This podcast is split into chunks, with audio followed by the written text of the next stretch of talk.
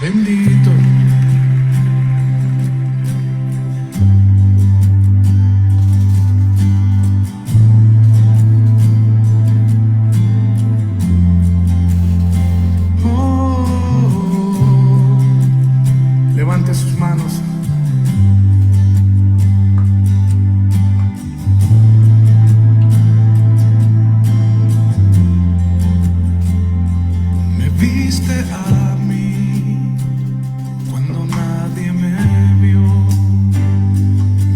Me amaste a mí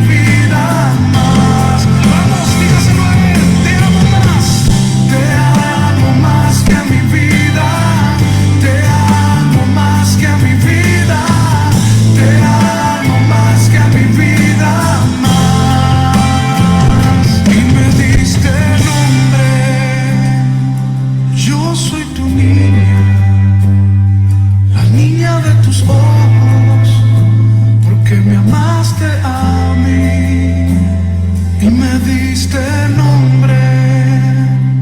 Yo soy tu niña, la niña de tus ojos, porque me amaste a mí, me amaste a mí.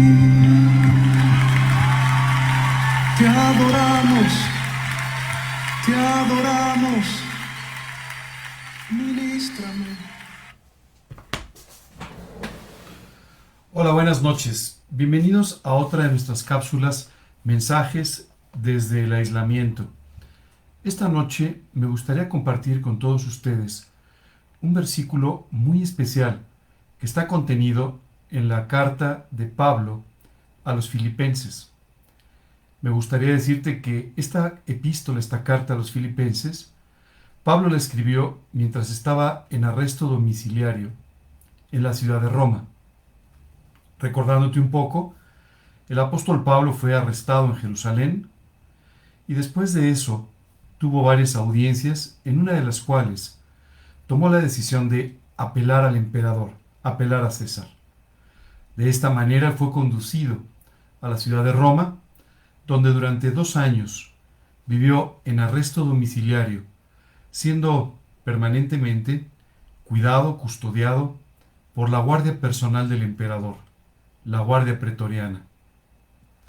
Una vez que pasaron estos dos años, Pablo fue junto con eh, los demás creyentes culpados de, del incendio de una parte de la ciudad de Roma durante el emperador, durante el, gobierno del emperador Nerón, y entonces fue conducido a una prisión, lo que hoy llamaríamos de alta seguridad, la prisión mamertina en Roma. donde finalmente eh, terminó sus días eh, hasta ser ejecutado. Quiero decirte que durante estos dos años que él estuvo ahí, escribió varias de las cartas que hoy en día tú y yo vemos en el Nuevo Testamento. Y aún después, en esa prisión de alta seguridad, continuó escribiendo algunas de las cartas más impactantes del Nuevo Testamento. El día de hoy vamos a leer un versículo muy alentador que además contiene una importante promesa para tu vida en esta carta a los filipenses. En el capítulo 1, versículo 6 dice, estando persuadido de esto, que el que comenzó en vosotros la buena obra, la perfeccionará hasta el día de Jesucristo. Dios nos dice que cuando tú y yo comenzamos una relación personal con Dios, cuando tú y yo le invitamos a nuestra vida como nuestro Señor y Salvador, lo que Él hace es comienza una obra de transformación que va continuando día tras día durante el resto de tu vida hasta que finalmente des un paso a la eternidad. Esta obra extraordinaria consiste en hacerte cada día más similar a Jesucristo. Yo sé que cuando escuchamos esto siempre pensamos, bueno, yo estoy muy lejos de una imagen así. Tienes razón, pero Dios va a continuar haciendo su obra, dice la Escritura, perfeccionándonos a cada uno de nosotros hasta el día de Jesucristo.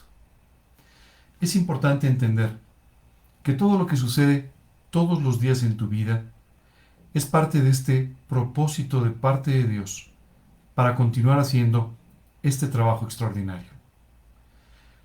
No hay despropósito en ninguna de las cosas que Dios hace en nuestra vida. Cada una de ellas tiene un propósito muy concreto, muy especial, para continuar esta maravillosa transformación que quiere hacer de ti. ¿Por qué Dios quiere transformarte de esta manera?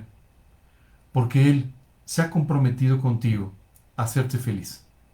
Y para hacerte feliz, tiene que hacer este trabajo de transformar tu corazón, transformar tu mente, transformarte por completo, para que de esta manera tú y yo podamos liberarnos de tantas cosas que hoy en día nos preocupan, tantas cosas que provienen de nuestra propia incredulidad, tantas cosas que simplemente no nos dejan vivir en la plenitud a la que Dios nos quiere llevar. Este trabajo, sin duda, es un trabajo profundo que Dios tiene que hacer en nuestras vidas. Muchas veces notamos este trabajo cuando las cosas están saliendo bien y tú y yo tenemos reacciones adecuadas.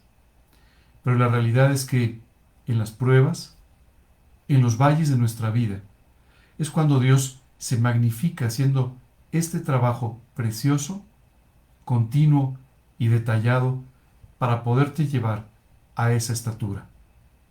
Sabes, Pablo, mientras hablaba de estas cosas, estaba pasando todavía por todo este proceso de transformación y de perfeccionamiento de parte de Dios. Estaba pasando por diferentes pruebas.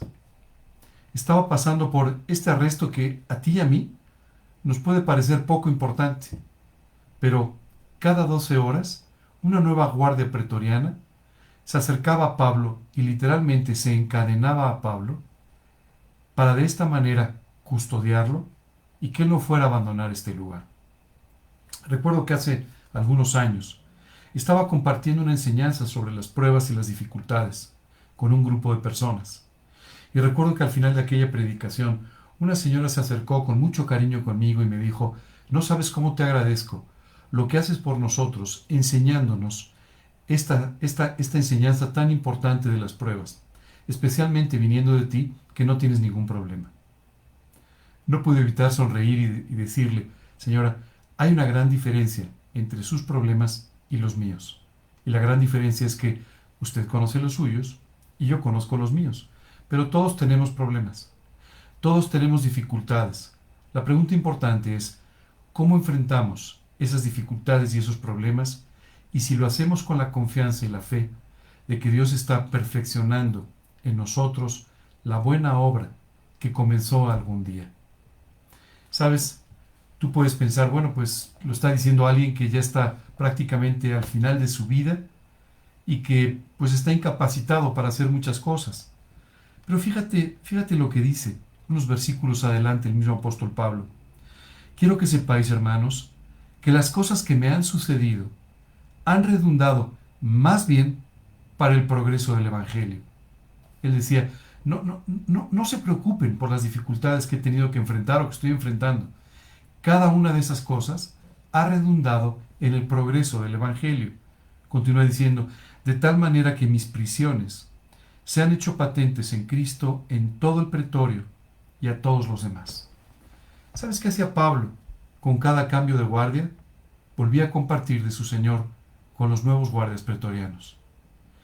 Todo el pretorio supo de estas cosas. Incluso, guardias pretorianos llevaron el Evangelio a lugares donde, aunque Pablo quería ir, jamás llegó físicamente. Así que, aún estas cosas que él estaba viviendo, estaban redundando en que Dios pudiese hacer la gran obra que se había propuesto en su vida. No sé qué situaciones estés viviendo el día de hoy, pero sí sé algo. Dios comenzó a hacer una obra en ti y la va a perfeccionar hasta el día de tu encuentro con Jesucristo, hasta el día que des un paso a la eternidad. Es importante que hoy veas la vida a través de esos cristales y no a través de los cristales de la desesperación, de los problemas, de las circunstancias, de las malas o de las buenas noticias, sino siempre a través de los cristales que nos permiten ver que Dios está haciendo un trabajo detallado, precioso, maravilloso en tu vida. Qué precioso poder confiar en esto, porque esto cambia por completo la visión que tenemos de las circunstancias que enfrentamos. Y a veces, lo que parecieran ser circunstancias adversas se convierten en extraordinarias bendiciones en nuestra vida. Sabes, para el apóstol Pablo, cada una de estas cosas que él tuvo que pasar solamente redundaron en que Dios pudiera hacer el trabajo que se había comprometido con la vida de Pablo. Dios no ha terminado contigo. No importa tu edad, no importa tu situación, Dios no ha terminado contigo. Y el trabajo que está haciendo se perfeccionará en tu vida hasta el día de Jesucristo. Pero es importante que tú y yo entendamos que hay un inicio, hay un momento en el que Dios comienza con esta obra. Y ese momento es en el que se restablece la relación que tiene con el hombre. Si todavía no has sido restablecido por Dios, si Dios no te ha dado aún una vida nueva, si aún no tienes la seguridad de la salvación eterna, hoy quiero invitarte a que tomes la decisión más importante de tu vida. ¿En qué consiste esta decisión? Consiste en que, por primera vez, voltees a ver la cruz del Calvario, no como lo has hecho otras veces, no como un símbolo en algún lugar religioso, no como simplemente algo que traes colgado, no como algo que es un emblema de tu fe o de tu religión, sino que voltees a ver la cruz del Calvario para que veas ahí a Jesucristo, a Dios, hecho hombre, muriendo ahí por cada uno de tus pecados y de los míos. ¿Eres un pecador? Sí, sí lo eres. Yo también lo soy. Todos, dice la Escritura, somos pecadores y estos pecados nos separan de la gloria de Dios. Es por eso tan importante que el día de hoy tomes la decisión de, mirando aquella cruz, literalmente a los pies de aquella cruz, le pidas a Dios perdón por tus pecados. Te arrepientas y le pidas que limpie tu vida, que te salve por esa sangre derramada y que te dé una, nueva vida y una relación personal con Dios por toda la eternidad. Si quieres hacer esto, el día de hoy te invito a que ores conmigo. A que ores pidiéndole a Dios que haga este trabajo en tu vida. Por favor, cierra tus ojos por un instante, inclina tu rostro y acompáñame en esta oración. Bendito Señor, el día de hoy quiero darte gracias por todo el trabajo precioso que tú has venido haciendo en mi vida para convencerme de la necesidad que tengo de ti.